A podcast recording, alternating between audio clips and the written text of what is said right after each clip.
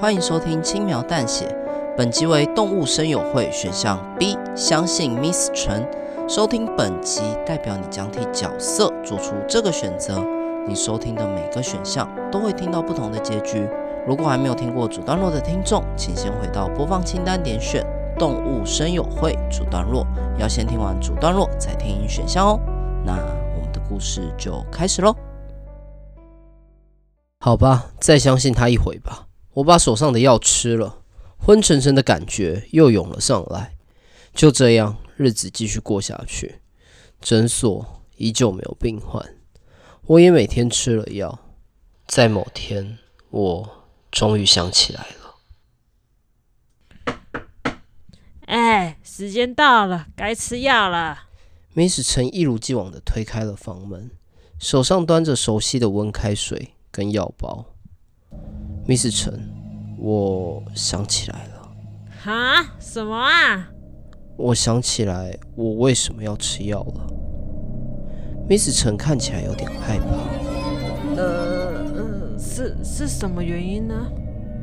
我有神经病，对吧？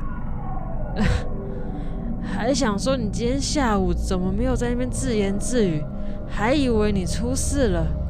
看来，在长期的药物治疗下，你的病状总算有好转了。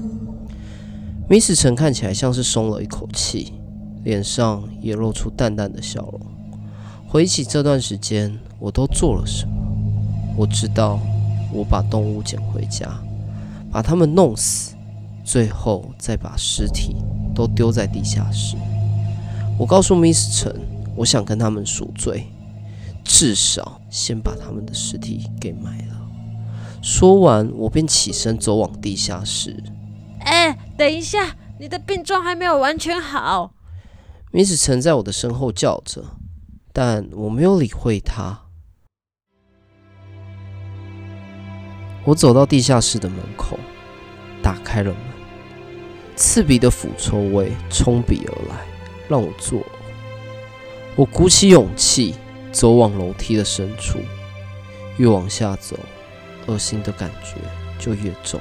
想起那些无辜可爱的小动物们被我残忍的杀害，一股罪恶感涌上心头。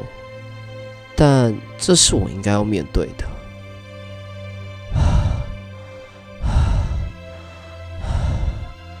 终于走到地下室，明明才走了十阶的楼梯，我却已经满身大汗。一片漆黑，什么都看不到。我摸黑找到了地下室的灯，然而当我打开地下室的灯，我看到的不是小猫小狗的尸体，而是满山满谷小孩的尸体。